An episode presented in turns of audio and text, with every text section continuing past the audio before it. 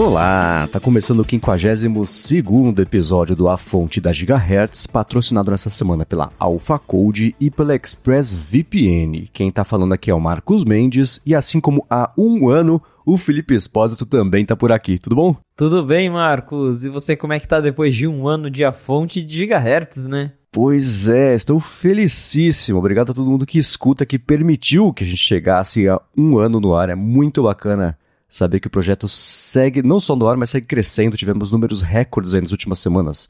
Claro, Apple Vision Pro tem ajudado a gente também nesse quesito. Bem-vindo e bem-vinda a todo mundo que está chegando agora por aí, mas um aninho, hein? Que diria? E como passou rápido, hein? Parece que foi esses dias que a gente estava falando de WWDC 2022. Já passou um ano, já tivemos outra, muitos lançamentos, muita coisa, muito rumor. E um obrigado aí a todo mundo que acompanha a gente desde o começo ou para quem está chegando agora também. Sejam bem-vindos ao A Fonte. Isso aí. Eu vou fazer uma lição de casa que eu devia ter feito para esse episódio e esqueci. Lembrei agora, escutar o primeiro A Fonte para a gente ver as diferenças entre a levada do podcast, aquela coisa toda, né? A gente mesmo já tinha se falado talvez por Twitter uma ou duas vezes antes de a gente começar mesmo a gravar e etc. Então, é claro que hoje tem um entrosamento que não existia lá no começo, vai ser interessante escutar com esse contexto de, da evolução de como é que foi. Com certeza. Agora, uma coisa que algumas pessoas já me perguntaram é se vai ter festinha de um ano, hein? Olha, a festa de um ano vai acontecer entre agora e os dois anos da Gigahertz. Isso eu posso confirmar. Nesse período, será a festa de um ano da Gigahertz, mas quem sabe mais pro fim do ano, como a gente fez no, no ano passado, vamos ver. Como eu tirei essa, ou que eu comentei que foram as férias que eu não escolhi a data, Agora, justo na WWDC, não deu para parar e planejar essas coisas, mas vontade é sempre dá de fazer, né? Vamos ver se rola. Vai, vai rolar, vai rolar, mas é só ter paciência. é isso aí, vai ser um prazer encontrar essa galera de novo. Boa. E falando em ter paciência, foi curioso porque ontem à noite, né, eu tava vendo Ted Lasso sempre no domingo à noite para poder gravar com tudo bem fresco na cabeça. E foi estranho não ter nada de Ted Lasso para assistir ontem, porque pra gente poder falar aqui. Vai faltar um pedaço do podcast aqui no comecinho, porém, e sem spoilers para quem estiver com medo ainda não tenha terminado de ver a, a temporada, a série, enfim. Parece que a Apple resolveu fazer um teaserzinho de que vai ter algum tipo de continuidade, né? É, esse é um tweet que ela tinha publicado há mais de uma semana, eu não tinha visto na, na, no turbilhão de notícias que eu vim me atualizando só o último episódio. Eu não tinha visto isso, mas a Apple publicou uma foto com escrito Smells Like Potential, né, que é a frase lá do comecinho de Ted Lasso. O Nick Mohammed, que fazia o Nate, tweetou, ele retweetou, né, ele comentou com um emojizinho de zíper na boca. A foto tem ali, né, três personagens. É, interessante, intrigante. É, e, e, também eu não tinha visto isso, até porque eu tô vendo agora que o tweet foi postado no dia 6, um dia depois da WWDC, ou seja, não, tinha como ver isso.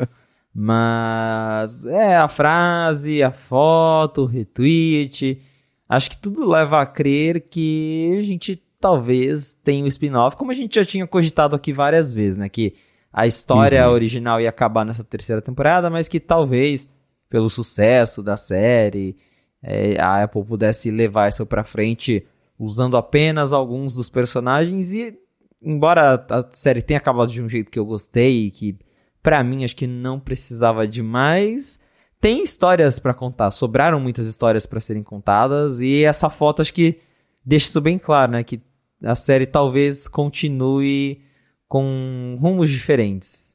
É, eu fiquei pensando, eu vou cravar aqui, se for ter uma série nova, vai The Greyhounds, ou só Greyhounds, algo assim, para ser sobre a equipe, não uma pessoa específica, porque senão você corre o mesmo problema, né? Faz uma série Roy Kent, aí ele fala, então, quer saber? Duas temporadas depois eu decidi que vou fazer outra coisa, pronto, né? E agora, todo mundo tem que achar um, um trabalho novo de novo. Então, com essa foto, eu fiquei um pouco mais esperançoso de que possa haver algo assim. Inclusive, a gente comentou aqui sobre como a última temporada é, o, o, Jason Sudeikis mesmo, o personagem Ted Lasso, ele teve muito menos tempo de, de câmera, muito menos o que fazer na temporada do que o resto, né?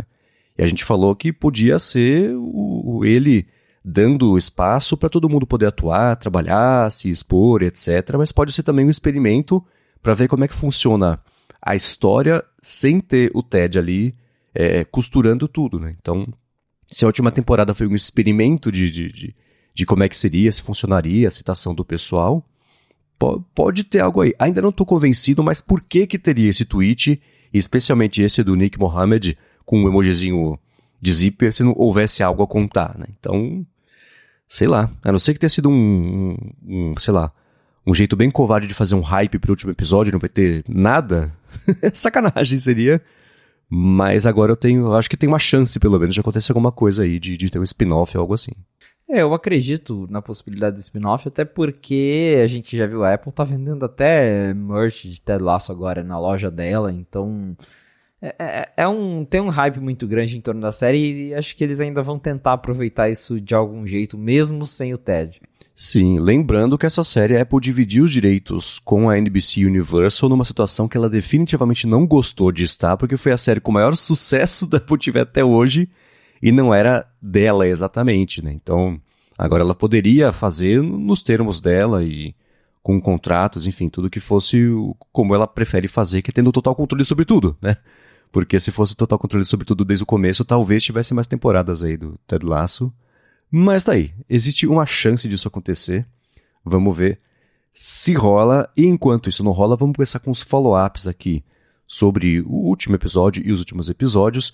E a gente falou algumas vezes sobre o Logic Pro no iPad, etc. E o João de Paula falou que ele é, passou aí uma semana usando o Logic Pro no iPad mini 6 dele. Ele comentou que é baterista, produtor, e está impressionado com o Logic Pro pro iPad. Ele falou que antes usava o MacBook Air M2 no estúdio para gravar as tracks de bateria dele, mixar, e agora leva só o iPad lá para o estúdio, pluga na interface de áudio via USB-C e o desempenho ele disse que é idêntico ao do Mac em geral, zero latência, importantíssimo, né, claro, zero ruído também e a interface de touch ficou perfeita. Ele falou que terminando as gravações, transfere o projeto para o MacBook Air dele, né, ligado ali a monitores de áudio, faz o mix final e pronto. Ele só sentiu falta da notação musical no app de iPad que no caso de quando você escreve as músicas lá em partitura. Ele falou que sim, concorda com a assinatura mensal. Interessante, né?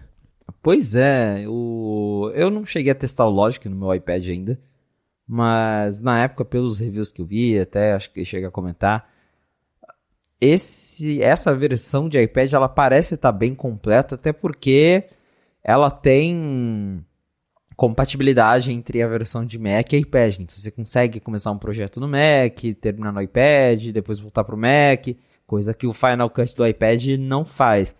Então acho que a Apple conseguiu fazer algo bem mais próximo. Até o, o João comenta ali que tem um, um recurso ou outro que não está disponível no iPad ainda, mas em geral você tem a mesma experiência do Mac no iPad. Eu achei legal ele falar que está usando no iPad Mini, né? Que é o Uhum. É o menorzinho, porque vai lembrar, embora o Final Cut ele só rode nos iPads com M1 M2, o Logic ele funciona em qualquer iPad com A12, se eu não me engano, e aí o Mini entra nessa categoria.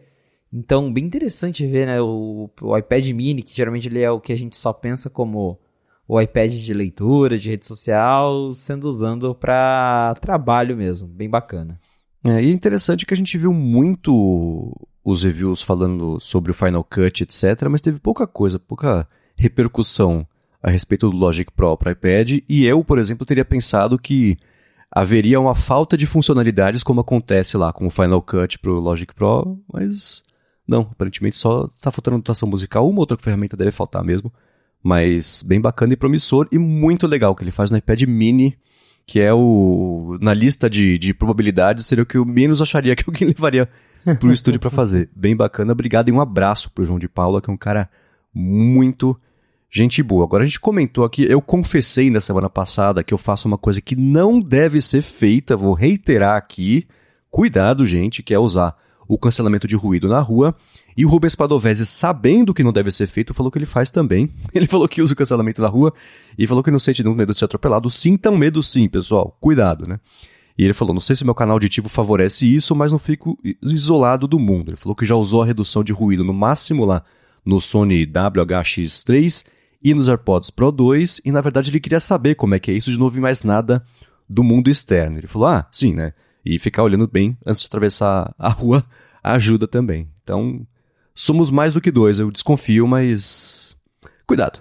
É, eu, eu não uso. Eu já quase fui atropelado usando cancelamento de ruído, então nunca mais, assim. É, tava. Atrave... não, e não foi nem assim, atravessando rua. Foi nessas saídas de estacionamento. A hora que eu vi, o carro tava em uhum. cima de mim já. Eu falei, não, não, não funciona para mim. Então, cuidado aí, galera. Exatamente. E seguindo com os follow-ups, aliás, tem dois follow-ups desse assunto. O primeiro é o do Eldemar Malta sobre os Sopranos. Eu vou fazer o segundo antes, que é rapidinho. Eu falei semana passada, ah, tem um Mad Men tá na HBO Max, é curioso porque a HBO historicamente perdeu o Mad Men, etc. Entre eu sair de férias e voltar de férias, eu não tinha visto o Mad Men ainda, né? Um episódio, o seguinte lá da minha lista de reprodução.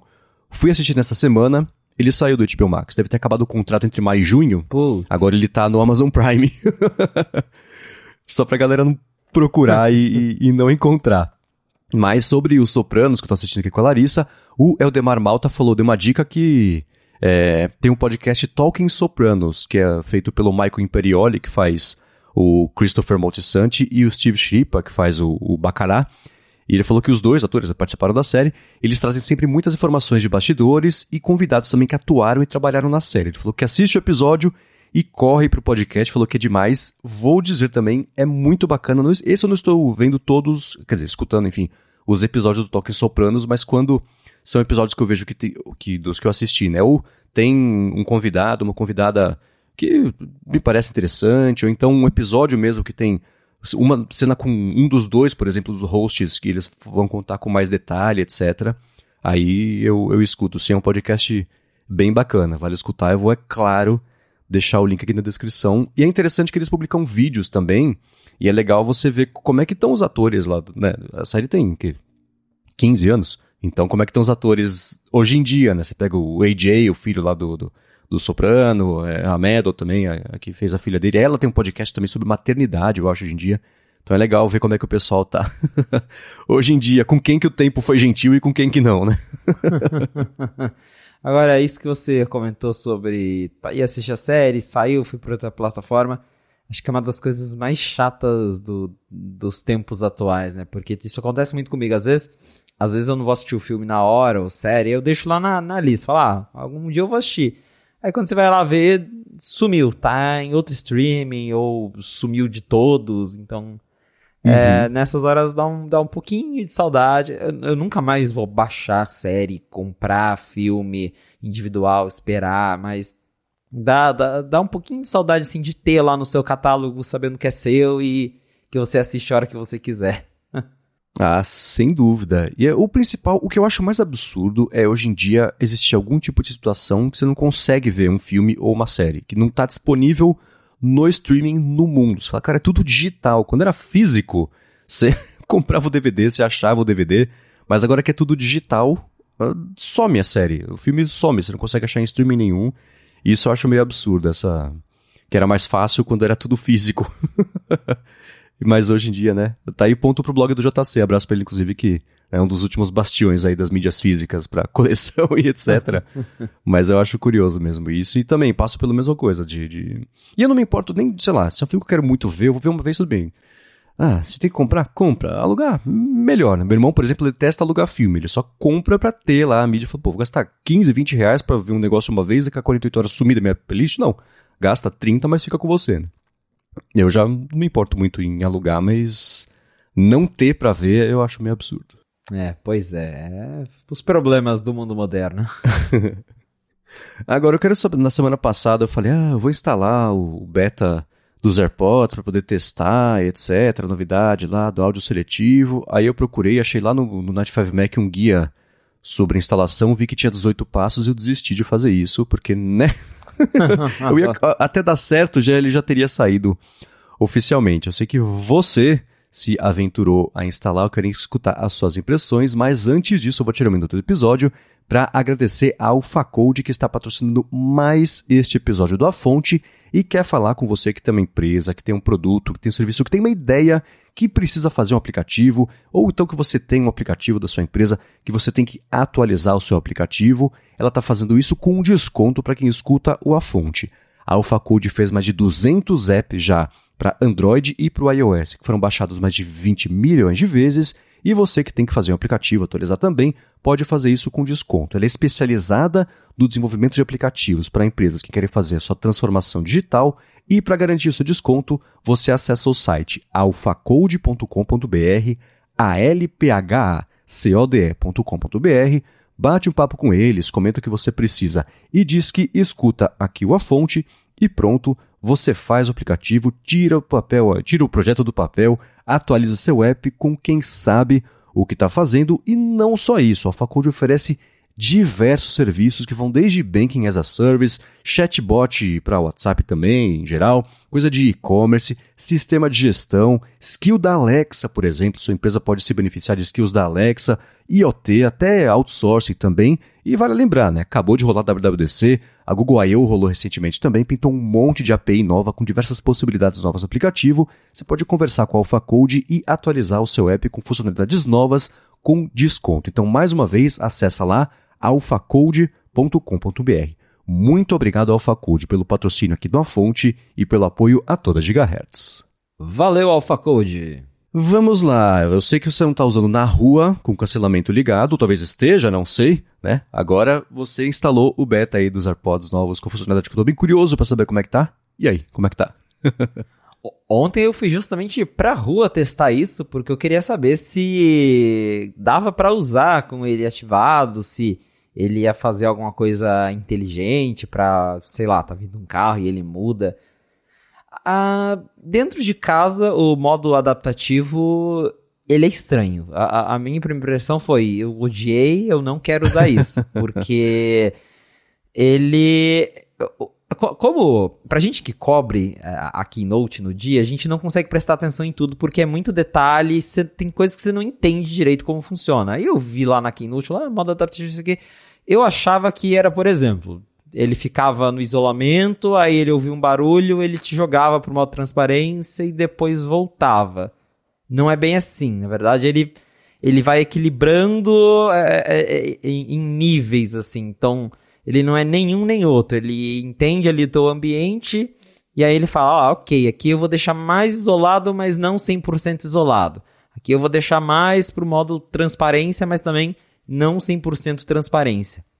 Porque eu ficava alternando para ver se tinha diferença. Realmente tem, ele não é nenhum nem outro. Ele ajusta ali conforme você está. E aí tem um segundo recurso envolvido que é o detecção de conversas. Então, quando você então, quando você começa a conversar com alguém, o, o AirPod já automaticamente vai para o modo transparência. Ele até abaixa, não só isso, mas ele abaixa o volume da música e vai para o modo transparência. Só que usando dentro de casa, eu percebi que é, às vezes eu tô ouvindo música, eu começo a cantar a música aqui sozinho, e aí ele já acha que eu tô conversando e abaixa a música. Daí eu fico, pô, aí não dá, né? Aí, aí não é legal. Ou toca algum barulho, faz algum barulho dentro de casa, e aí ele também já acha que é algo importante e, acaba estragando. Então, dentro de casa, não. Uhum. Não usem dentro de casa. Aí eu falei, tá, eu vou testar isso na rua. Aí a minha impressão foi bem diferente, porque, por exemplo, eu senti que eu tava andando com o modo adaptativo ativado, eu consigo ouvir os carros, só que não como no modo transparência. Ele não abafa 100%, mas ele me deixa ouvir o suficiente para eu saber, ó, tá vindo um carro, tem carro passando. Mas também não fica aquele som que eu preciso aumentar o volume dos AirPods para ignorar, para conseguir ouvir bem a música. Então, para uso externo, aí sim eu achei bem legal, porque é justamente isso. Ele não é, ah, ele vai pro modo transparência ou ele vai pro modo isolamento. Não, é realmente algo dinâmico que fica alternando ali e ele mesmo ajusta o nível para de acordo com onde você tá. Então, ontem na rua, eu andei ali por meia horinha na rua, fui caminhando, e aí eu já achei bem mais legal justamente porque eu tenho esse medo de ser atropelado e agora eu consigo sair na rua com um certo isolamento, mas também não me excluindo totalmente ao ponto de eu não conseguir ouvir nada. E se alguém chegar na rua conversar comigo, aí sim ele diminui a música sozinho e depois de uns, acho que uns 5 segundos ele volta, quando fica tudo silêncio, ele volta ao volume que estava. Então achei o modo bem legal, uh, usando assim fora de casa, mas dentro de casa, daí, principalmente por causa disso de, detecção de conversa, que ele acha que quando você tá cantando, você tá conversando, aí não dá muito certo. É, eu acho que existem duas experiências para esse modo, para quem já usava os AirPods e para quem vai comprar os AirPods agora. Né? Porque a gente tá acostumado, a gente usa há anos, todos os dias, o dia inteiro, basicamente. Né? Eu, pelo menos, com certeza faço isso.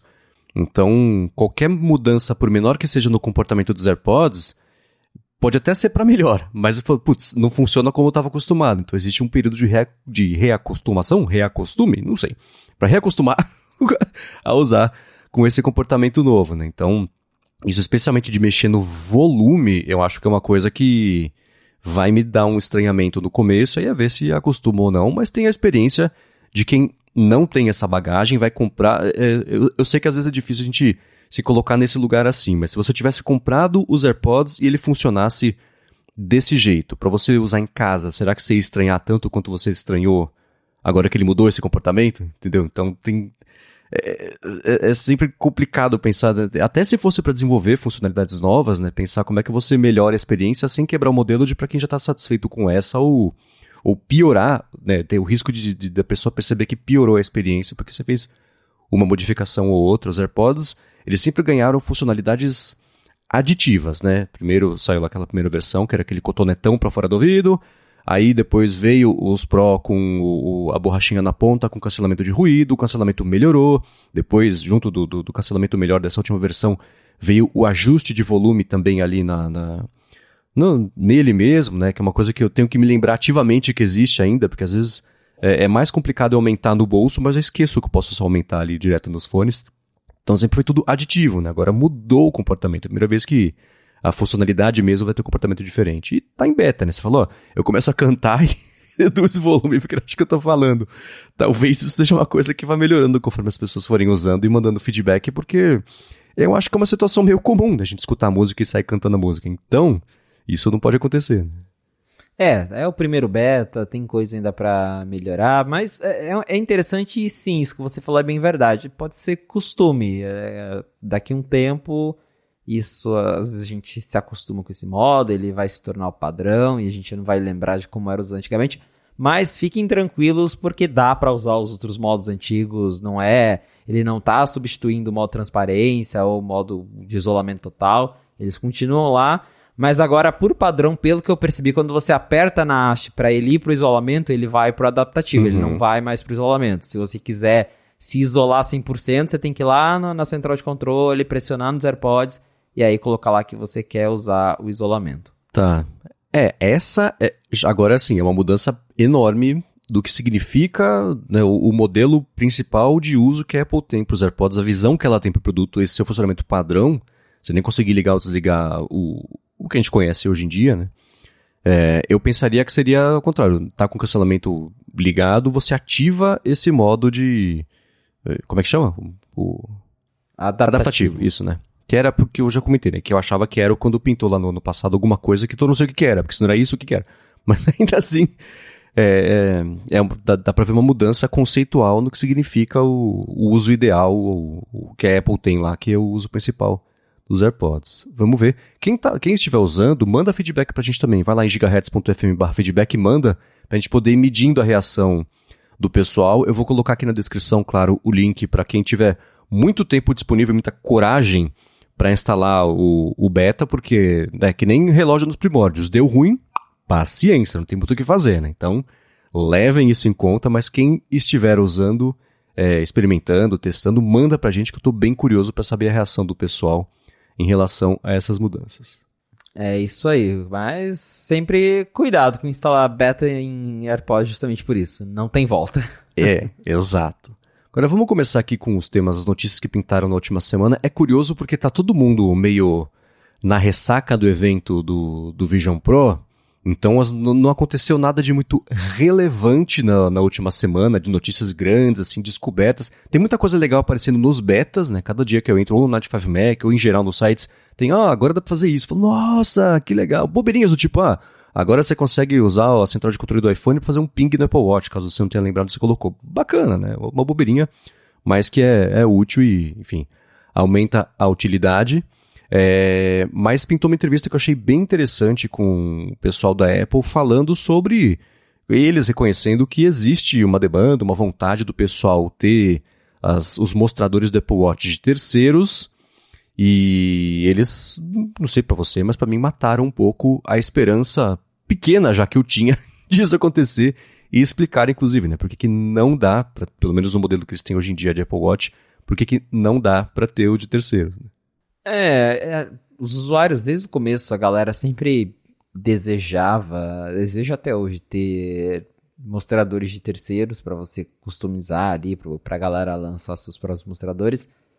É, é, conhecendo a Apple, acho muito difícil, porque no próprio iOS, agora que a gente está ganhando uma certa customização na tela de bloqueio, ainda assim é tudo bem mais limitado que a gente tem no Android, por exemplo, que você pode abrir lá a Play Store e baixar um tema completamente novo para o seu celular. O iOS não tem isso e acho que nunca vai ter. Justamente porque a Apple gosta de controlar a interface, ela tem as guidelines dela, e quando ela muda, ela muda do jeito que ela quer. E aí você ter ali os mostradores de terceiros acabaria eh, fugindo um pouco, né? Ela teria mostradores que fugiriam das guidelines, é, enfim, tem muitas questões aí que eu acho que é difícil de, de ver a Apple permitindo isso, e essa entrevista deixou bem clara. Eles Claro, eles usam uma desculpa que, que também é uma coisa, coisa que faz sentido. É, eles falaram. A, na entrevista, a entrevista foi com o Kevin Lynch e a Deidre Caldbeck, que trabalham aí. O, o Kevin é o, é o VP do Apple Watch, basicamente.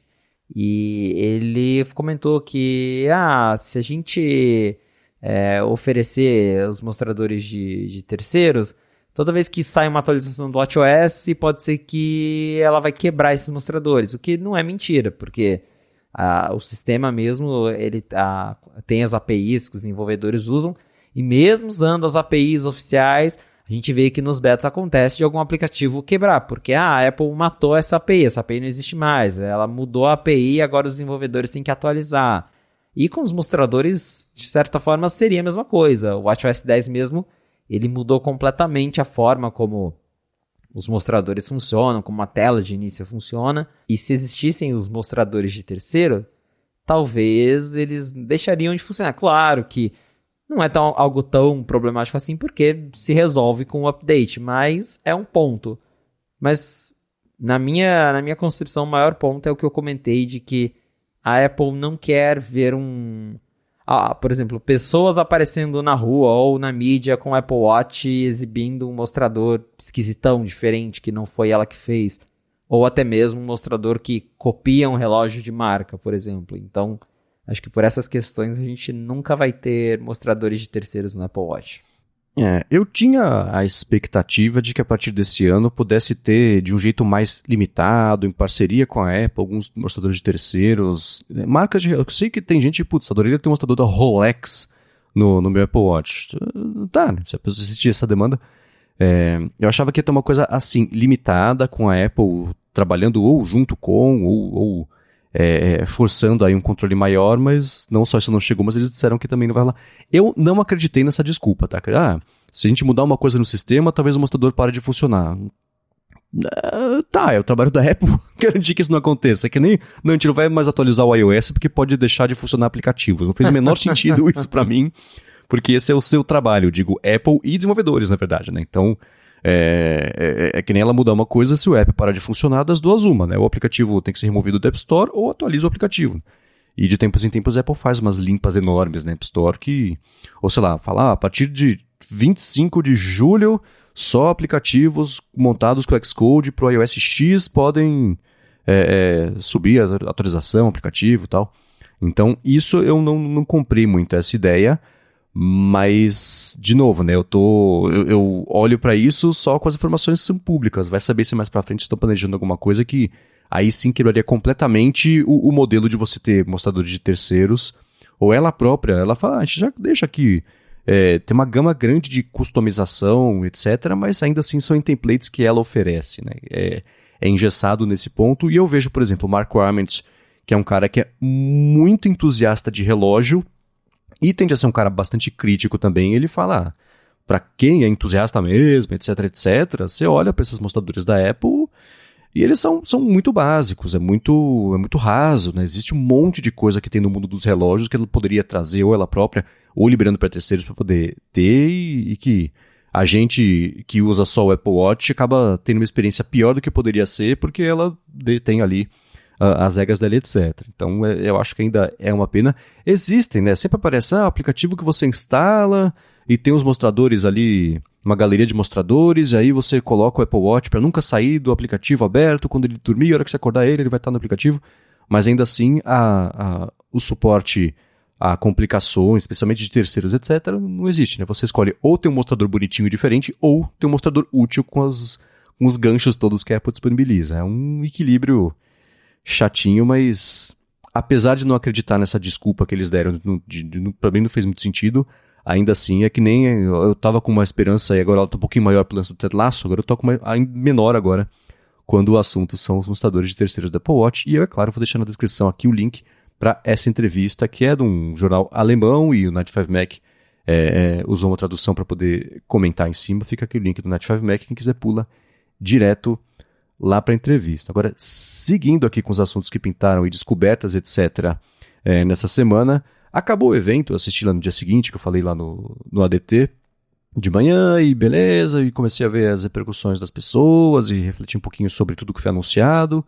Aí chegou, eu fui escutar o, a fonte de vocês, com digo você e o Rambo comentando, talvez no ADT mesmo, e alguém falou do negócio de sideload, eu falei, verdade, né? Nem teve nada sobre isso, e eu nem lembrei que tinha faltado o assunto sobre sideloading, Europa e etc., e o Craig Federighi se manifestou a respeito disso, ele comentou lá no, no talk show, que foi bem divertido, que ele até tocou guitarra depois também lá no talk show com o John Gruber.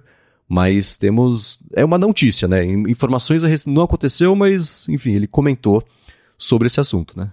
Exato. Eu, na hora, no dia do evento, também esqueci completamente, porque Vision Pro, né? Então a atenção estava toda nesse produto, mas depois que a poeira baixou, a gente começou a procurar os detalhes, eu fiquei, caramba, verdade, né? Ninguém falou de sideloading, ficou esquecido no churrasco. O que será que aconteceu? Eu até pensei, será que lançaram, mas tá lá escondidinho, eles ficou quietinho, ninguém falou nada. Não, realmente não teve sideloading, não tá no sistema, não tá em lugar nenhum. E a Apple oficialmente não comentou nada disso, porém teve lá o The Talk Show com o Gruber, Craig Federighi tava lá. E o Gruber perguntou para ele, e aí, aquela história de sideloading que a gente tava ouvindo? E, claro, eles né, tentou dar aquela desconversada. Aí o Federici falou que ah, a gente vai fazer, a gente quer fazer o que é melhor para os nossos clientes. E aí, assim, bem no finalzinho, ele só falou, tipo, ah, a, a gente tá trabalhando com a União Europeia, essa, falou até baixo, assim, no microfone, tipo, tá, tá trabalhando com a União Europeia pra estar de acordo ali com, com as leis. Então, assim, deixou uh, implícito que a União Europeia, que pelo jeito, né, isso já tá nesse ponto, exigir, eles vão fazer, porque é a lei, então, ou é isso, ou eles param de vender iPhone lá, ou, enfim, acho, então, mais fácil permitir mas até agora não tem nada nos betas. O que eu. Uma possibilidade que eu acredito, até depois disso que, que o Craig falou, é. A gente tinha aquele rumor de que a Apple só vai liberar o sideloading onde ela é obrigada. No caso, por enquanto, União Europeia.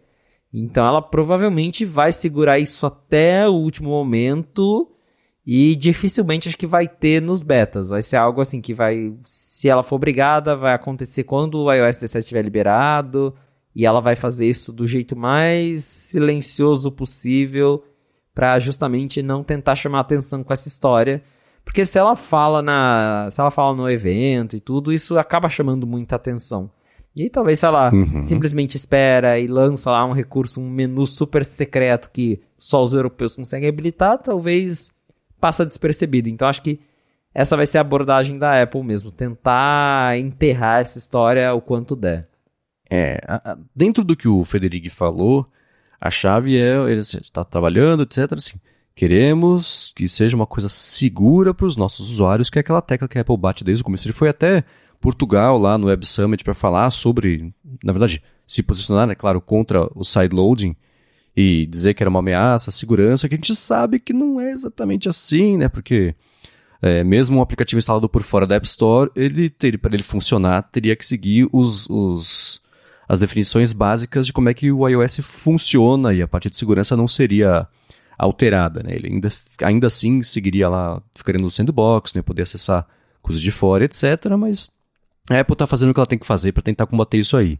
É, ele dizer que a Apple está trabalhando com a União Europeia, a Comissão Europeia, enfim, para ficar de acordo com essa lei nova, significa que, para mim, pela minha leitura, é a gente está em contato com eles e, e dizendo, é, não dizendo como é que vai ser a lei, mas é, tentando ao máximo combater isso para a hora que isso abrir, dar o mínimo possível. E, por exemplo, essa conversa toda de sideloading voltou meio à tona, né? Porque eu acho que foi todo mundo esperando a WWDC para ver o que ia acontecer. Não aconteceu nada. Aí agora volta. O Japão, por exemplo, eu vi nessa semana já começou a, a, ou voltou, na verdade, também a falar sobre sideloading. Tem a questão lá na, na Holanda de aplicativo de, de, de, relacionamento. E onde que era? Coreia do Sul, talvez tinha também. Era do próprio isso, Japão. Isso, era Coreia é. do Sul. Também já tinha definido regras. A Apple, né? E aí o Google também, mas principalmente a Apple, é, combatendo e fazendo o mínimo possível tudo que a gente já sabia que ia acontecer. Mas ele ter dito que estamos trabalhando com a Europa para fazer, para ficar de acordo com essa lei, significa que algo vai mudar. O que, que é esse algo? Talvez a gente leia no press release, talvez é, você fuçando no Nextcode você descubra algo, mas para quem esperava isso no WWDC, não veio e eu confesso que eu fiquei distraído pelas luzes brilhantes ali e nem lembrei que isso poderia ter acontecido ou não. Foi um negócio que passou batidaço aí por mim, mas devemos ter novidades, sei lá, até o fim do ano, até o ano que vem a respeito disso. Agora, um lance de App Store que virou notícia essa semana, é, que você até comentou lá no 95 Mac, foi do aplicativo Damos, que a Apple ameaçou tirar o app do ar, e o Damos, ele é basicamente uma, um aplicativo de rede social para funcionar com o protocolo Noster, que a gente não precisa entrar, quer dizer, se você quiser, é claro, entrar na parte técnica, você é, entra, mas a Apple pensou tirar o aplicativo do ar porque tem Bitcoin nele? Como é que foi isso? É basicamente isso. Na verdade, assim, a questão é, o... a gente sabe que a Apple e Bitcoin é uma relação complicada, né? Tanto teve aquela vez do paper do Bitcoin, a galera, meu Deus, será que é um sinal que a Apple vai aderir ao Bitcoin? Não. Mas... Steve Jobs era o Satoshi Nakamoto. Pois é, não, não, foi, não foi dessa vez, mas... Aí teve esse app Demos, que como você falou, é um, é um cliente de uma rede social, assim, para resumir tudo. E um dos features da, desse, desse aplicativo é um recurso chamado Zaps, que basicamente são moedas de Bitcoin, são transações Bitcoin. E você pode mandar zaps, não é não zaps de WhatsApp, mas você pode mandar zaps pro, nos posts. Então você tá lá na sua timeline, você vê um, um post de alguém que você gostou, você fala, ah, tá, gostei desse post, vou mandar um zap para ele. Ou seja, está mandando um Bitcoin para ele. E a Apple entrou em contato com eles. Esse, a, o, o Demos, a própria rede social, ela também é apoiada pelo Jack Dorsey, que é o cofundador do Twitter. E a Apple falou: olha, isso de você ficar mandando dinheiro para cada post individual é vender conteúdo dentro do aplicativo. E vocês estão fazendo isso sem usar o nosso sistema de compras internas. Porque na, o, o argumento da Apple é, ah, a, a, pessoa tem lá, posta, sei lá, um link, posta um vídeo, alguma, alguma coisa, e você vai lá e dá dinheiro para isso. Para Apple, isso é uma venda. Ela falou: olha, não pode. A gente sabe que a Apple ela, ela tenta não falar diretamente que ela não gosta de Bitcoin, mas é, ela, ela sempre é, complica a vida de quem faz aplicativos com Bitcoin na App Store. E foi o caso aqui. E aí eles entraram em contato, falaram: olha, o aplicativo vai ser removido da loja porque vocês estão fazendo venda sem usar o nosso sistema, justamente porque a App Store ela não trabalha com Bitcoin. Então, para você fazer essas transações de Bitcoin, você precisa usar um sistema externo que não passa pela App Store, que não paga a comissão da Apple, enfim. E tem alguns aplicativos que podem é, dispensar isso, mas são aplicativos bem específicos. Por exemplo, é, iFood, né? aplicativos de delivery, é, aplicativos que vendem bens, eles não precisam pagar a comissão da Apple porque é outra coisa. Mas a Apple considerou que ali, como você estava dando Bitcoin nos posts, era uma venda de conteúdo digital. E pelas regras da App Store, venda de conteúdo digital tem que ser, tem que passar pelo sistema da Apple de compras internas, pagar comissão, enfim. Com a repercussão depois que a Apple falou, ó, oh, o aplicativo vai ser removido, a galera foi para a internet e isso chegou em pessoas grandes. Então o Jack Dorsey postou ali no Twitter dele falando: "Ah, foi um mal entendido da Apple, eles não entenderam direito como que o recurso" tentou argumentar que eh, seria mais uma gorjeta do que você tá comprando conteúdo digital. Aí já chegou Tim Sweeney, que é o CEO da Epic, falando: Ah, Apple malvada. É, aí já virou. Apple malvada, se a gente deixar isso, eles vão começar a taxar aplicativo de banco daqui a pouco. Aí chegou no Elon Musk, que também a gente sabe que já tem um histórico aí com, com a App Store. E o, o Musk também tweetou no, no, perfil dele, falando que era muito preocupante a Apple né, ter essa, é, essa dominância de, sobre quais aplicativos ela quer taxar ou não. E depois de toda essa comoção, aí a Apple entrou em contato de novo com os desenvolvedores e eles chegaram num meio termo. O aplicativo foi atualizado, eles tiveram que tirar esses apps em posts individuais, mas eles puderam continuar a manter o recurso disponível nos perfis. Então você ainda pode mandar o seu Bitcoin, só que você tem que entrar no perfil do usuário e simplesmente mandar né, uma gorjeta para aquele usuário. Não como forma de agradecimento por posts individuais, porque isso a Apple pensou, continua pensando que é uma venda digital e aí teria que se enquadrar na, nas guidelines da App Store.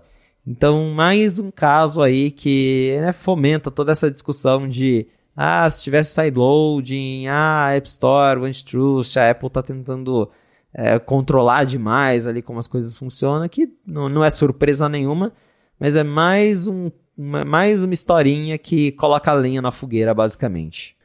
eu tô, eu tô em, escutando o que você falou, ao mesmo tempo lendo as matérias a respeito dessa modificação, eu não entendi que problema que foi resolvido com essa mudança de comportamento, porque do mesmo jeito você consegue mandar Bitcoin para as pessoas, Exato. só que não é por post, é para pessoa direto.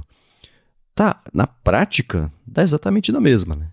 É, eu lembro que, por exemplo, tem aquele aplicativo Post News, que era uma tentativa de nova rede social, um novo Twitter também com microtransações, você pagar uns troquinhos lá para cada vez que alguém publicar uma coisa que você curtir, etc.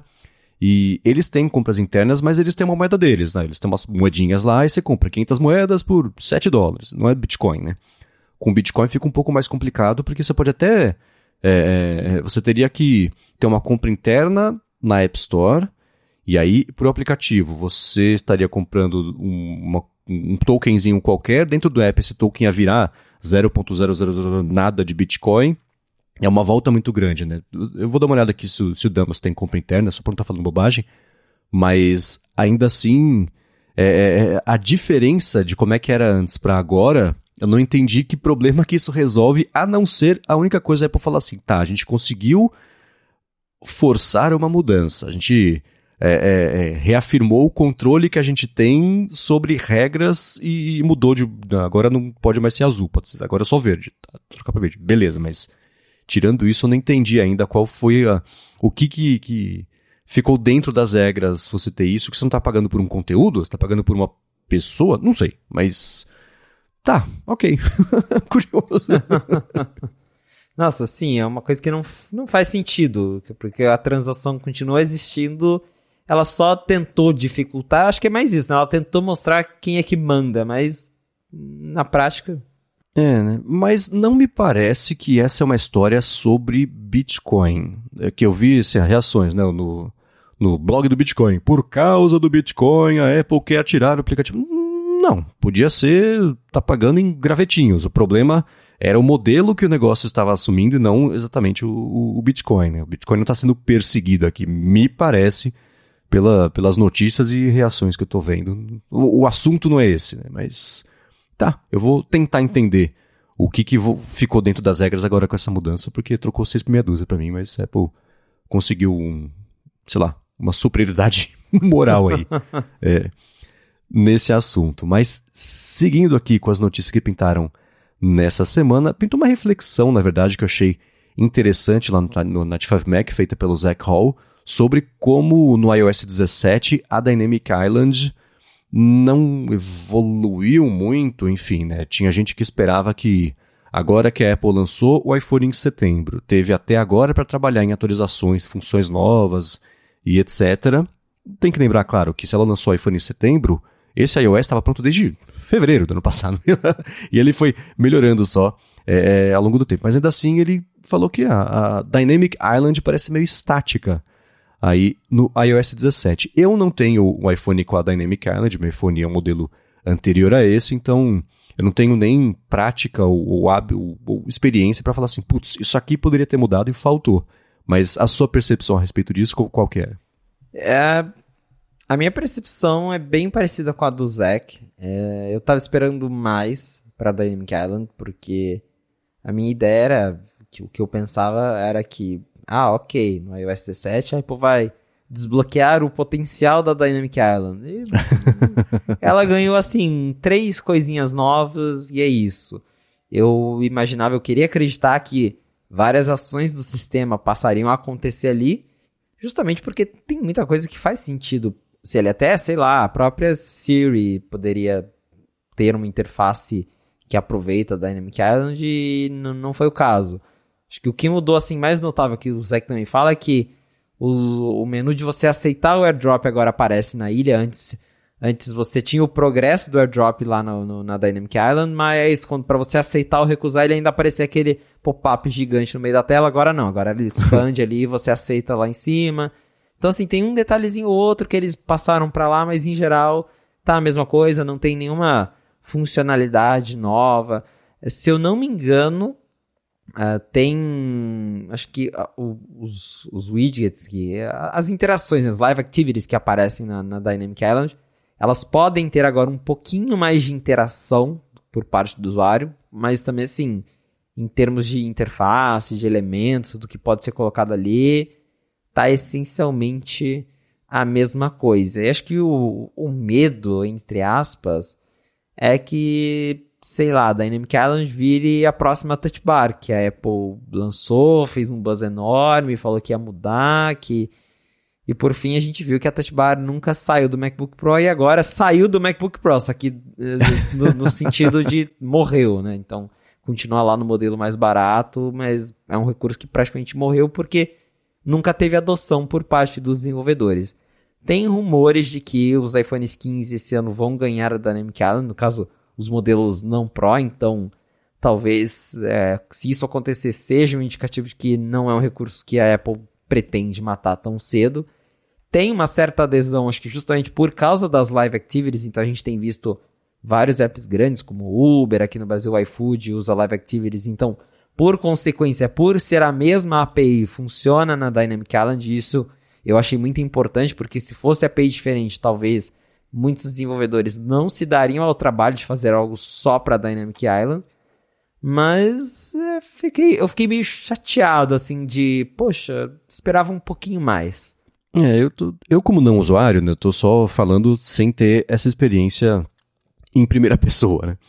É, eu imaginava que a gente teria. É que, é, aí a gente pensa em outras funcionalidades quando pinta uma coisa nova e, e que ela vai ganhando funcionalidades acessório em torno disso, né? Eu imaginava que existiriam, por exemplo, é, a, não APIs, mas mudanças com base em uso do pessoal, né? Até de como tirar o melhor proveito daquele espaço, porque quando você, especialmente com a Dynamic Island expandida, né, o buraco continua lá, a área morta, entre aspas, ali da tela, que não tem nada, não existe como exibir pixels, mas tudo que está ali em torno, que com a experiência mesmo, uso de dia a dia, teria ajustes para poder tirar mais proveito daquela área inteira dela expandida, o retangulão lá. Por outro lado, eu não vejo, e de novo, falo, estou falando sem experiência de uso, mas eu não vejo coisas que façam muita falta por causa daquele espacinho ali é, é, morto da tela. Quando ela está recolhida, quando é pequenininha, ok, né? Você tem uma área limitada ali de pixels que dá para trabalhar, porque o resto não tem como. Mas com ela expandida, eu acho que já chegou muito robusta e bem feita a, a todas as guidelines de, de, gráficas mesmo de uso, de como tirar melhor proveito ali. Então, com o card expandido, Se você mostrar esse card para as pessoas sem elas terem ideia de que parte da tela não dá para acender, não dá para ver, né? Não parece que tá, sei lá, que está tendo que contornar um buraco da tela. Tá? Dá para tirar um, um, ótimo proveito ali dele expandida sem isso. É, então, eu entendo a vontade de ter coisas novas, mas como ela já chegou, na minha impressão, já muito bem planejada, bem feita, é, é, é como se, no máximo, assim, se tivesse sido mal feita, a melhora você chegaria nesse ponto que ela está hoje já. Então, que bom que ela já chegou bacana. Não acho que ela corre o risco de virar a nova Touch Bar, né? é, Deus me livre, mas, mas é saber, né? E, e é só ver a aceitação mesmo das pessoas, né? Quando a Apple lançou a Touch Bar, ela falou assim: esse é o futuro. Todo mundo falou: é? Quando a Apple lançou a Dynamic Island, ela falou: esse é o futuro. Todo mundo falou: sim, que legal, quero, gostei, etc. Então, eu acho que é só medir a temperatura da reação das pessoas, dá para ver que um dos dois estava fadado ao fracasso e não era a Dynamic Island. Então, quanto a isso, eu fico tranquilo. O que eu acho que vai acabar acontecendo com a evolução mesmo do iPhone vai ser que a área morta mesmo da tela vai ficar cada vez menor, o que não quer dizer que essa área apagada vá sumir. Ela pode até acabar ficando menor também, mas não na proporção que o hardware vai fazer, porque agora esse é o, o, o, o trademark do iPhone. Você vê um iPhone diferente, você sabe que é um iPhone por causa disso, assim como era com o botão Home, e aí tudo bem, o mercado todo reagiu e passou a ficar com uma coisa meio parecida. Mas depois do botão Home o, o, a barrinha de, de você fechar o aplicativo quando sumiu o botão home e o próprio recorte da tela do, do Face ID, agora a Dynamic Island, é, uma, é aquela coisinha que vira o, o símbolo do que significa ser aparelho. É icônico, pela definição da palavra icônico, né? Então, é, não vejo ela sumindo como a Touch Bar teve que sumir. E no talk show mesmo foi engraçado, né? O John Gruber falou: ah, a linha de Macs tá. É, ela tá quase boa, mas e esse Mac com a Touch Bar aí? Todo mundo começou a dar risada. Aí o executivo da Apple começou a falar, não, touch bar, veja bem e tal. E nem ele acreditou no que ele estava falando. Quer dizer, a Apple sabe que foi um furo na água enorme. Mas, enfim, eu vou deixar claro na descrição também aqui o link para vocês poderem dar mais piada nas impressões do Zac. E mandem pra gente o que vocês acham também, gigahertz.fm feedback. Manda pra gente as impressões do que tem ou do que falta, enfim, como que tá o uso de vocês da Touch Bar. Agora, uma hipótese que eu levantei na semana passada em reação ao Vision Pro, na verdade sobre o iPhone em reação ao Vision Pro, é que eu tinha expectativa de que os próximos iPhones passem a contar com hardware mesmo que dê suporte às funcionalidades, ou expanda as funcionalidades do Vision Pro, etc. Pintou um rumor a respeito disso na mão do Ming Chi Kuo, mas antes de falar sobre isso, eu quero agradecer a ExpressVPN que está mais uma vez patrocinando o A Fonte com desconto também para você que quer navegar de um jeito mais seguro web afora e ter acesso aos streamings de outros países com catálogos que não estão disponíveis aqui no Brasil. Com ExpressVPN, privacidade é aquela coisa, né? Se você se conectar a Wi-Fi públicos de shopping, de hotel, da, da escola mesmo, Wi-Fi, sei lá, da, do, do aeroporto, o Wi-Fi é de graça geralmente por um motivo, né? Quem está oferecendo o serviço pode ter nos termos de uso que se dá o direito ali de ver o site que está acessando, por quanto tempo, aplicativos, conteúdos, etc., para depois vender essa informação e é assim que o Wi-Fi de graça você paga com ele com seus dados. Com o ExpressVPN, isso não acontece, porque mesmo nesses Wi-Fis que ficam de olho no que acontece lá no tráfego, com quem está com a VPN ligada da ExpressVPN não consegue ver o que está lá por lá. Ela blinda a conexão, ela criptografa a conexão, a conexão, os dados passam pelos tubos é, impenetráveis da ExpressVPN, então mesmo quem está oferecendo ali a conexão não consegue ver o que está rolando. E a parte de streaming é aquela coisa. O catálogo americano da Netflix, por exemplo, é diferente daqui do Brasil, é diferente do que tem na Coreia, no Japão, em qualquer país do mundo. E com o ExpressVPN você pode se conectar por servidores nestes países e ver o catálogo que tem nesses países e não necessariamente aqui no Brasil. Então você está pagando Netflix, você consegue ver a Netflix inteira e não só a Netflix que está disponível aqui no Brasil e o contrário também. Se você está viajando, por exemplo, e quer ver alguma coisa que só tem aqui no Brasil, você liga a ExpressVPN, fala para passar pelo servidor do Brasil, são quase 100 países que ela tem servidores, e passando pelo do Brasil, você vê o catálogo do Brasil, e não do país que você esteja, que por algum motivo não tenha algum conteúdo que você queira ver. Agora a parte mais bacana é que se você acessar expressvpn.com barra a fonte, você, primeiro, vai ter 30 dias para experimentar a ExpressVPN, ver como é fácil configurar ela para conectar no seu iPhone, no iPad, no Mac, na TV também, dependendo do modelo. E agora, com o suporte a VPNs direto do tvOS, fica mais fácil ainda você conectar, por exemplo, na Apple TV. Eles certamente vão dar suporte a isso. É a minha expectativa, eles não confirmaram, mas eu tenho certeza que isso vai acontecer. E aí, depois desses 30 dias, você vai ter 3 meses de graça também, só porque você assinou o plano anual por meio do link expressvpn.com barra a fonte. Vai lá, dá uma espiada, assina com desconto que além de você proteger a sua conexão e ver os streamings de outros países, você também ajuda o podcast. Então, uma última vez, expressvpn.com barra a fonte. Muito obrigado, ExpressVPN, pelo patrocínio mais uma vez do podcast e pelo apoio a toda Gigahertz. Valeu, ExpressVPN.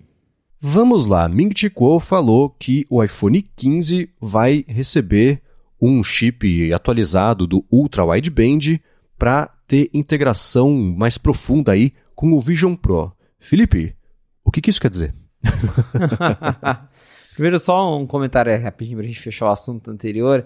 É, você estava falando ali da, da, do design icônico do iPhone. A gente, na internet, criou esse, esse estigma de falar o iPhone de botão, né? Pra galera que Isso. tem o iPhone antigo. Agora eu já falo que tem também o iPhone de buraco. Então, é, o iPhone de buraco é o novo, é a nova marca do iPhone. E como a gente tá já falando de iPhone 15, que todos vão ser iPhone de buraco nesse ano, veio aí essa reportagem do, do Mintico falando que a gente vai ter um chip ultra wideband, melhorias né, no, no ultra wideband, que é o famoso chip 1 da Apple que ele consegue detectar onde o iPhone está, a precisão, a distância, que é o chip usado nos AirTags. Então, segundo ele, a Apple está trabalhando em melhorias agressivas, entre aspas, para tornar, para aprimorar a imersão e a integração com o Vision Pro. É um, é um report bem vago, né? Um, é um relatório bem vago, até porque nem a gente sabe quais são as especificações do, do Vision Pro. Ele tem chip 1, ele tem chip 2, ele tem Ultra Wideband? Não sabemos. Provavelmente tem, mas nem a Apple disse isso no momento.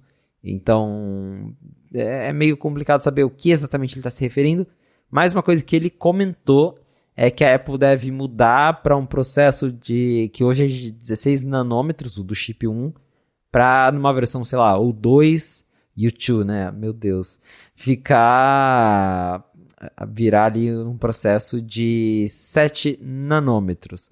Então, isso permitiria mais performance, também permitiria menos consumo de energia, então talvez habilitaria aí novos recursos para uso, né? para essa interação que hoje a gente consegue fazer, por exemplo, de encontrar os AirTags e ele mostrar a distância que, que o aparelho está do AirTag, aquele recurso de, do Car Key que você só encosta o iPhone ali, que você não precisa, no caso, nem encostar o iPhone, ele reconhece que o iPhone está perto, está no seu bolso, e aí o carro já destrava. O do HomePod, que a gente consegue encostar o iPhone no HomePod para ele transferir a música. Então esses são alguns dos usos que a gente tem com o, esse chip 1 da Apple e segundo o Mintico, o iPhone 15, a partir do iPhone 15, a gente vai ter novidades é, no, no Ultra Wideband, justamente para integrar, né, para ter ainda mais integração com o ecossistema. De novo, ele falou que isso inclui integrar mais com o Vision Pro, mas aí no lado do Vision Pro a gente não tem nem ideia do que, que isso significa. Se, sei lá, de repente é, a gente sabe que ele conecta com o monitor do, do Mac automaticamente. Se vai ser uma conexão mais rápida com algum Mac ou iPad, sei lá, que tem esse chip. É difícil saber, mas o que ele tentou afirmar com certeza é justamente que a gente vai ter uma versão nova do, do chip 1 que vai ter melhorias, que vai consumir menos energia. E ele comentou já também de iPhone 16. Ele falou que o iPhone 16 vai ter o Wi-Fi 7, que daí sim é uma tecnologia que deve melhorar bastante a experiência para quem vai usar com o Vision Pro ou com outros aparelhos da Apple porque o Wi-Fi 7 ele tem velocidade de transferência e latência muito menor. Então, para você de repente transmitir um dado do seu iPhone, um vídeo em alta resolução, fazer um AirPlay do seu iPhone para o Apple Vision ou até mesmo para Apple TV, vão ser melhorias bem significativas. Então, basicamente o que o Mintico disse é recursos que envolvem Wi-Fi, conectividade vão melhorar nas próximas duas gerações do iPhone. É, essa queda de 16 para 7 nanômetros, ela é bem significativa, né? quer dizer que Uh, eu vou simplificar bastante, eu corro o risco de falar errado, mas a intenção tá certa, tá? O, o caminho que as, que as coisas têm que fazer para passar é, de um para outro vai ficar menor e isso reduz principalmente a latência. É que nem, por exemplo, no, no, no Vision Pro, né? eu tava vendo o pessoal comentar que o display, atrás do display tem o processador de imagem, porque é só assim que a Apple conseguiu reduzir a latência a ponto dela ficar inexistente, ou pelo menos imperceptível para os olhos humanos, porque a distância que o dado tem que percorrer entre o chip e a tela, ela é, bom, minúscula no sentido mais literal da palavra, porque ela quase não existe ali. E se fosse maior um pouco a distância, ainda assim ia ter um pouco de latência que ia... É isso que ela falou que ela conseguiu basicamente acabar com a situação da pessoa se sentir enjoada porque está usando o headset. O principal problema do headset é quando é, você tem uma latência muito grande entre o que a câmera está capturando, aí você vira a cabeça e o que a tela transmite ali, se tiver um delay, aí você é, é, que nem a pessoa se sentir bêbada, né? Ela tem um, fica meio tonta. Então, ainda conseguiu fazer isso, reduzindo justamente a distância entre uma coisa e outra. Então, no processo de 16 para 7 nanômetros, distância que, que os elétrons, as informações, as coisas têm que passar, ela cai pela metade, e isso, claro, é, é, não é uma relação direta, mas então você tem metade do, do consumo de, de energia.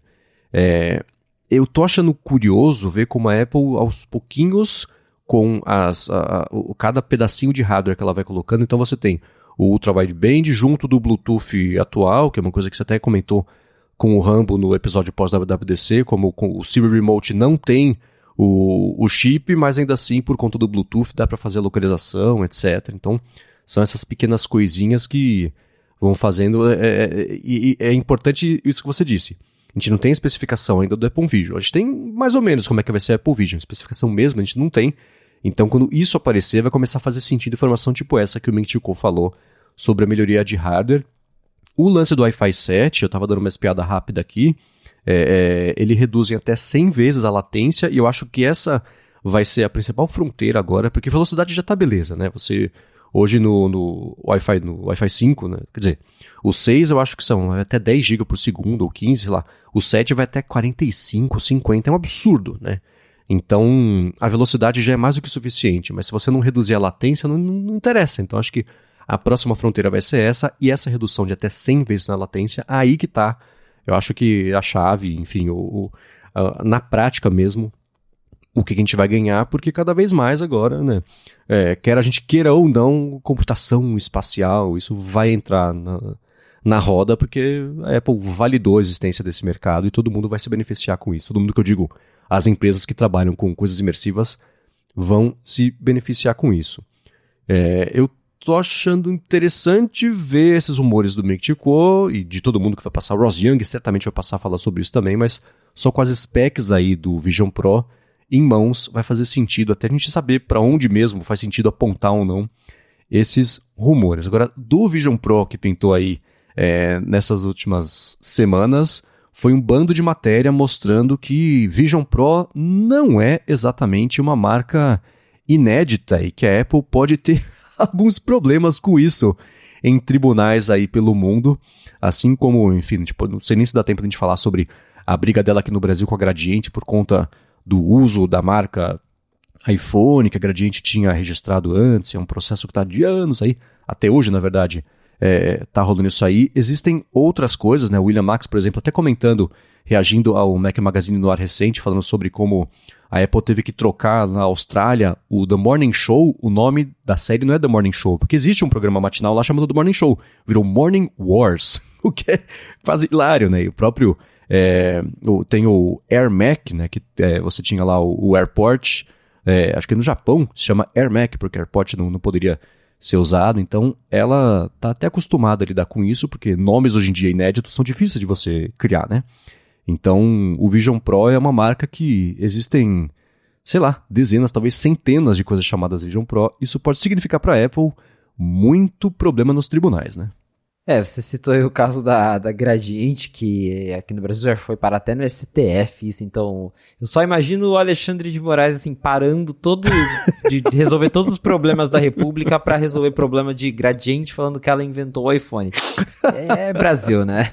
Mas é. tem um, um, caso grande que a gente acaba até esquecendo, é que a marca iPhone e iOS nos Estados Unidos, ela é da Cisco. Né? A, a Cisco tem, tinha o registro, não lembro agora como é que tá a situação, mas ela chegou no acordo com a Apple porque ela era dona da marca iOS e iPhone muito antes da Apple, um caso meio que similar ao que a Gradiente tem aqui no Brasil, mas aí lá fora elas conseguiram, né, com o dinheiro provavelmente chegaram num acordo e a Apple tem aí o direito de usar essas marcas nos produtos, mas é, é não, não, tem jeito. Isso de, de trademark sempre vai ser um problema. Acho que a gente chegou num ponto que não importa qual nome você inventar, provavelmente já vai ter alguma coisa chamada assim.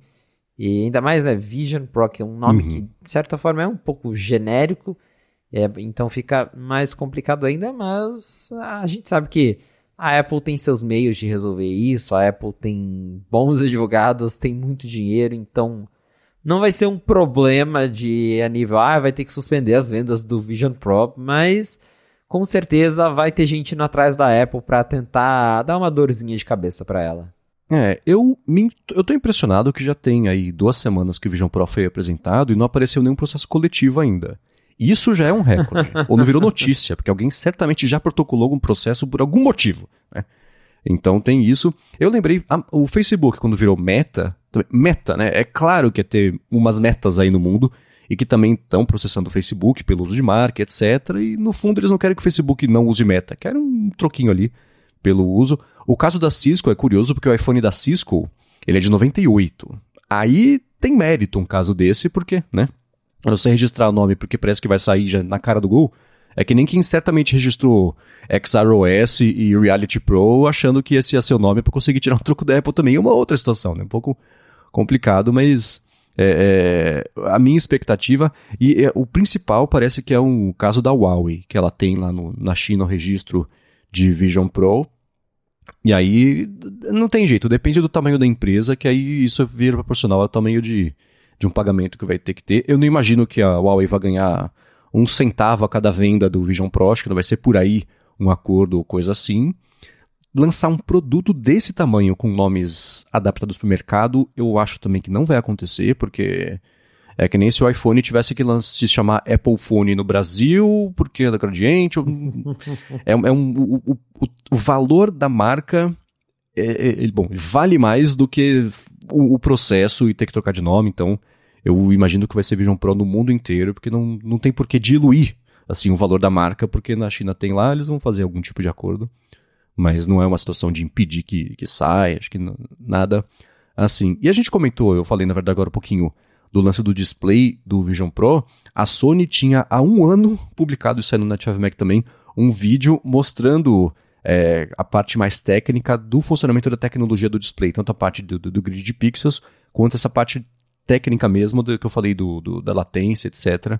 Eu vou deixar o vídeo na descrição para quem tiver paciência de ver um vídeo que tem a dublagem e a voz de quem está falando exatamente no mesmo volume, que foi uma coisa que eu achei infernal assistindo esse vídeo, mas eu vou deixar aqui na descrição, porque dá para entender bem, especialmente aí, a parte da latência. Você deu uma espiada nesse vídeo? Tem algo bacana que você queria comentar? Eu dei uma olhada, assim, no, nesse vídeo da, da Sony, mas... É, para mim, assim, acho que agora é mais a questão de estamos descobrindo detalhes super técnicos para algo que a gente já sabe, que a gente já viu como o Vision Pro funciona, a gente já sabe, por exemplo, que a Apple já falou que ele tem uma tela 4K para cada olho, então é como se você estivesse vendo uma visão 8K. Então, a gente está vendo números mais específicos para algo que a gente já já viu, assim, entre aspas, vimos né, demonstrações, vimos conceitos, mas que a gente já viu o funcionamento. Porém, é bem impressionante ver essa resolução super alta, porque, como a gente já sabe, uh, comparado com a concorrência, são especificações bem altas, bem maiores, né? a resolução é bem maior, e tem essa questão também de, de novo, de latência, da Apple ter usado o microLED, que na verdade tem um, tem um termo, né, que é OLED OS, basicamente. Não sei se essa pronúncia, mas é até engraçado, né? OLED OS, um sistema operacional de OLED. Não. Mas é uma tecnologia mais avançada de OLED, que os pixels são super pequenininhos para você realmente não conseguir enxergá-los, aí tem uma disposição para, enfim, é bem, é tudo bem complexo, claro, uma tecnologia nova, uma tecnologia que com certeza é cara, Mas o resumo é, é uma tecnologia de ponta que está aí para justamente dar, entregar essa, essa imersividade que outros headsets, eles, pelo que a gente conhece, eles ainda não conseguem entregar nesse ponto. É, essa confusão do nome é, existe já, a gente vem falando sobre o micro LED, que sempre tem rumor e implementação, iPhone, no iPhone não, mas no iPad, Apple Watch, você fala que é porque vai ter, etc. E a desse display, ela é micro OLED. Então, micro LED, micro OLED, esse O do meio ele se perde aí, mas são tecnologias completamente diferentes. E o, o lance é que o próprio Ben Lovejoy comentando isso no 5 Mac falou que faria sentido chamar OLED OS, sendo o O minúsculo e o OS maiúsculo, que é o OLED on Silicon, que é isso, o display está lá no chip para reduzir a latência, então é, a Sony chamou isso de OLED micro display, então tá com uma salada de nomes que querem dizer a mesma coisa, exceto o micro LED, o micro LED que não quer dizer a mesma coisa. Tá uma confusão, né? Mas eu vou deixar o link aqui na descrição para quem quiser dar uma espiadinha nessa parte técnica, como que reduziram de 0.1 para 0.01 segundo a latência aí de processamento e exibição das imagens. Agora, a gente, eu acho, vai encerrar aqui o episódio de hoje repercutindo uma matéria que você escreveu para o 95 Mac, comentando que o Vision Pro, o Vision Pro, o Vision Pro precisa de uma versão mais barata, mas que não vai ser exatamente fácil para a Apple fazer isso. Pois é, a gente viu o lançamento do Vision Pro, a gente já sabe que ele vai custar 3.500 dólares, que todo mundo achou bem caro, já comentamos isso aqui. E aí eu volto no que eu disse sobre a questão de, por exemplo, ter desenvolvedores criando aplicativos para a plataforma. Você só vai ter isso em massa é, se as pessoas tiverem acesso ao produto. E a 3.500 dólares é muito difícil. Então, para mim, tá claro que para a plataforma Vision S se popularizar, para a galera conhecer mais essa tecnologia, ela, a Apple precisa ter uma versão mais barata, né? Ela precisa ter o, o Vision SE dela, não sei como é que, ou só Apple Vision, mas precisa de um modelo mais em conta. Vai ser um monóculo. é, só, só um display. Um é, um jeito de baratear, né? Corta metade do preço, corta metade do, do produto. Mas é muito complicado isso, porque pelo que a gente tem escutado dos analistas, das reportagens, a Apple está meio que vendendo esse Vision Pro 1.0 a custo. Então é um produto muito caro para produzir. E ela, claro, ela tem ali a margem dela, mas que supostamente está tá sendo uma margem muito pequena comparada ao preço que ela gasta para fabricar cada unidade de, desse negócio. Então, é, para ela deixar isso ainda mais barato, eu, isso que eu tentei começar a imaginar nessa matéria. O que, que ela pode fazer para lançar um, um, Vision Pro, não Pro, um Vision Pro mais barato. Então, eu acredito que tem coisas que a Apple não vai cortar de jeito nenhum, porque isso faz parte da experiência, como por exemplo, o display externo para você ver os olhos. A Apple deixou bem claro que ela quer isso para que as pessoas saibam que você tá, né, ter essa sensação de que você não tá isolado, então acho que o EyeSight, que é o nome, isso não vai sumir. Uh, a questão de você olhar, usar o seu, o seu olhar como cursor para você só apontar o olho e o elemento já uh, acender e você clicar, acho que isso também não vai sumir, acho que é uma parte essencial do, do Vision OS. O que eu imagino ela tentando mudar é usar materiais mais baratos na construção, tirar o. Porque o Vision Pro ele tem alto-falantes embutidos, eu acho que isso é uma coisa que sairia de uma versão mais barata e você teria que usar seus AirPods ou um fone sem fio qualquer. E aí, lendo as entrelinhas do site, você vê que, por exemplo, a Apple fala que você pode trocar aquela headband, a, a pulseira da cabeça, né, que a gente já falou. Então, acho que talvez a versão não Pro tenha uma mais simplesinha. Tem, acho que tem, tem alguns caminhos assim para ela seguir. Mas mesmo assim, se a gente pensar, ah, ok, usou um material mais simples, é, usou uma, uma pulseira de cabeça mais simples, é uma, uma cinta mais simples, é, tirou o alto-falante, isso vai tirar quanto dinheiro do produto? 500 dólares, né, mil dólares. Ainda vai ser um headset de 2.500. Então, vai ser muito difícil para a Apple, nesse primeiro momento, fazer um produto mais barato, mais acessível, sem é, ter muitos compromissos no sentido de tirar coisas que de fato afetariam a usabilidade, o que a Apple tentou apresentar como o conceito dela, a visão dela para esse produto. Ela é, claro, o tempo vai ajudar ela no sentido de que uh, os, fabricar esses componentes em massa vai ficando mais barato com o passar dos anos e pelo que a gente viu agora de rumor, parece que a gente não vai ter, acho que até tem já rumor desse Vision Pro mais barato, né, a versão não Pro, mas que só deve chegar aí. O Mark Gurman disse a partir do final de 2025, ou seja, 2025, 2026 está longe ainda para a gente ver uma nova versão do Vision Pro, uma versão mais barata. Até lá, os componentes devem ficar mais baratos para a Apple, mas ainda assim parece que vai levar um tempo até a gente ter uma versão acessível de verdade desse, desse brinquedo novo da Apple. É, essa é uma situação complicada porque e o Vision Pro, para todos os efeitos, é um conceito que vai ser lançado. É, quando você tem aí. Pensa no como é que seria o headset. Não vou dizer perfeito, não, eu não usei, mas. Ah, vai ter rastreamento de olho, rastreamento de mão e de lugar e etc. Não sei o que lá. Tudo isso. Fala, nossa, vai custar caro. Vai. 3.500 dólares, é muito caro. Né? Então, eu acho que quando a gente usar, seja quem for comprar, ou a gente usando em, em. Não sei se você pretende comprar, mas eu não pretendo, mas pretendo usar para ver como é que é com o costume, é que nem a Dynamic Island, com o costume, a gente vai conseguir imaginar com mais facilidade o que, que é essencial, o que, que pode ser cortado para você reduzir o preço sem machucar muito a experiência. Porque todo o sensor que está lá, está lá por um motivo. Né? Você tem o LiDAR, você tem o True Depth, etc.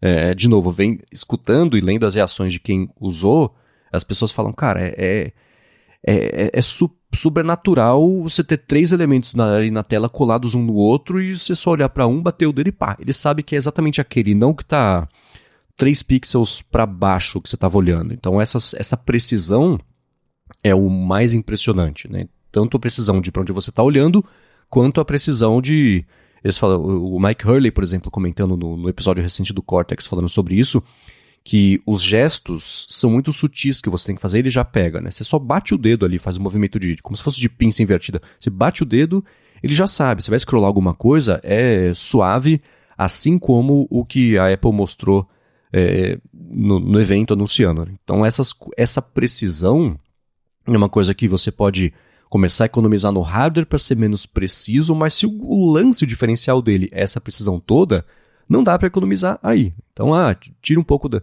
Ao invés de ter é, duas câmeras, você posiciona um. Quer dizer, não dá, né? Porque tem duas câmeras que fazem ali a, a sensação de. a captação em 3D. Pra, então, sem ter usado, não dá para só pensar em economia de materiais. Ah, a tela, ao invés de ser curva, ser reta. Ao invés de usar esse alumínio, um material. Um, plasticão, né? Não sei.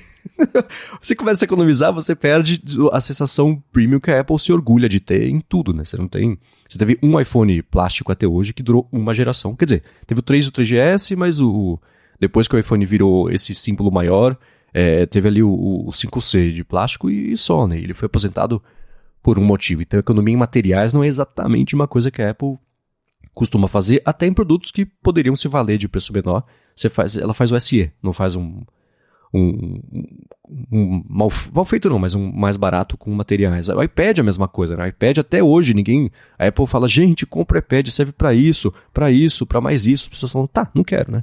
E ainda assim ela acha outro jeito de economizar para fazer custar pouco e não necessariamente o, o reduzir materiais. Então não importa para onde você olha e aponta, é uma conta difícil de fechar, né? Porque tudo é tecnologia muito nova nele. Então a não ser que as coisas fiquem mais baratas de produzir que o, o, o esse, o Apple Vision Pro de 2023, a não ser que ele em 2027 passe a custar 1.500 dólares, eu não consigo ver o que, que você vai tirar dele para poder baratear, porque aí ele deixa de ser ele. O diferencial dele é oferecer essa precisão, principalmente toda, e o lance de, já falei, vou repetir pela última vez aqui hoje, a latência reduzida, etc é uma chuva de tecnologia que custa caro para fazer, porque isso vai estar barato daqui a 5, 6 anos. Então, é um equilíbrio difícil mesmo, mas a conclusão mais óbvia que a gente pode tirar desde o primeiro segundo que apareceu o nome é que ele é Pro, porque vai ter a versão não Pro e essa vai ser mais barata por algum motivo.